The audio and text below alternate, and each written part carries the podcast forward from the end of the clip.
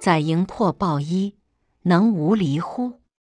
专气致柔，能如婴儿乎？涤除玄览，能无疵乎？爱民治国，能无为乎？天门开合，能为雌乎？明白四达，能无知乎？生之处之，生而不有，为而不恃，长而不宰，是谓玄德。人性多躁动，贪、嗔、痴、妄想、妄为，心猿意马，都是天性使然。能成事或能坏事，都是心念清明或自意妄所影响。因此，老子的智慧告诉我们：身在魂魄，能做到身心灵合一吗？心气可以像婴儿一样单纯、至善、柔和吗？心念与洞见再高明，可以像明镜一样干净无瑕吗？爱民治国可以做到有为于民之所欲，并谨慎有所不为吗？起心动念之间，可以笃定不为所动吗？知晓通达时，可以仍保虚心而不凭知识而骄吗？不管是生育还是养育，人如果可以生而不心生占有，可以作为而不不仗势宣扬，可以育成而不妄加主宰，要能够做到这些，其实是非常困难的。而且，如果还能不图被生养者所感知，这厚德就非常近于天道来。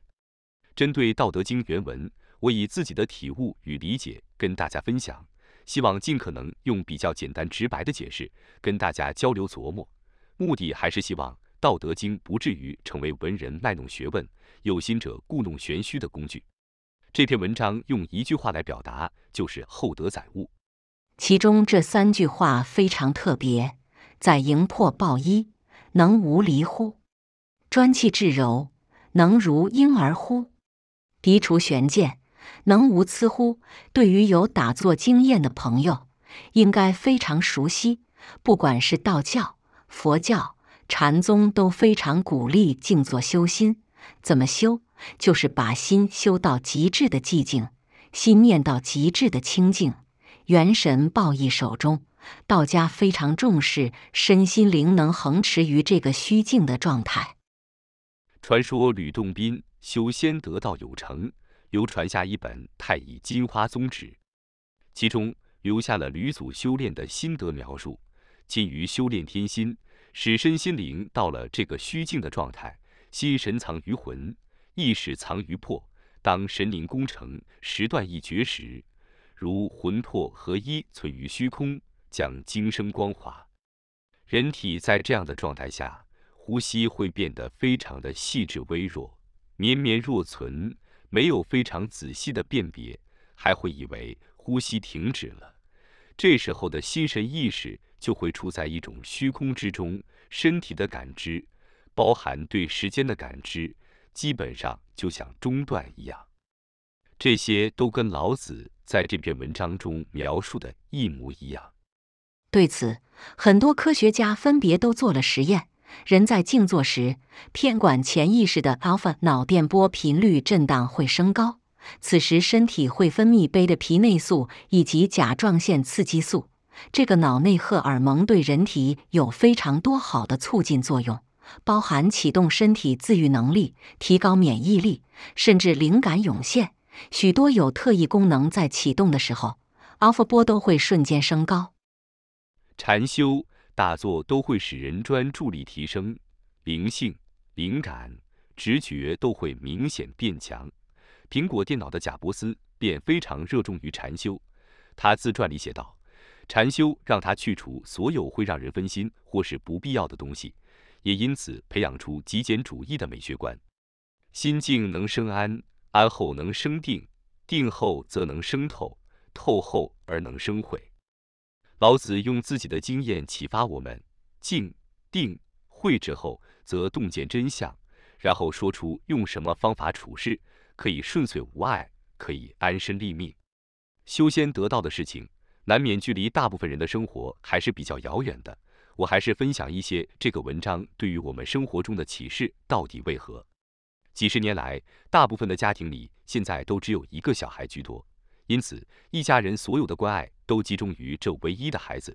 于是，不管生活压力多么的大，父母亲愿意把所有最好的都给孩子，那是毋庸置疑。问题是，父母亲给予孩子的到底是不是给太多了？孩子需要空间，需要被肯定，需要父母亲放手让自己试错。孩子需要自己在试错中获得成就感。您是不是都这么安排的？孩子希望可以自己安排自己人生要走的道路，您是否也放心不下？不管孩子自己能不能安排，因为怕孩子做的不够好，不是父母亲自己要的，就积极干预孩子自己过渡人生的权利。您是这样吗？您小的时候也喜欢这样，什么都被安排吗？就只因为爸爸妈妈总觉得你做的没有他们帮你做的来的好。在生他。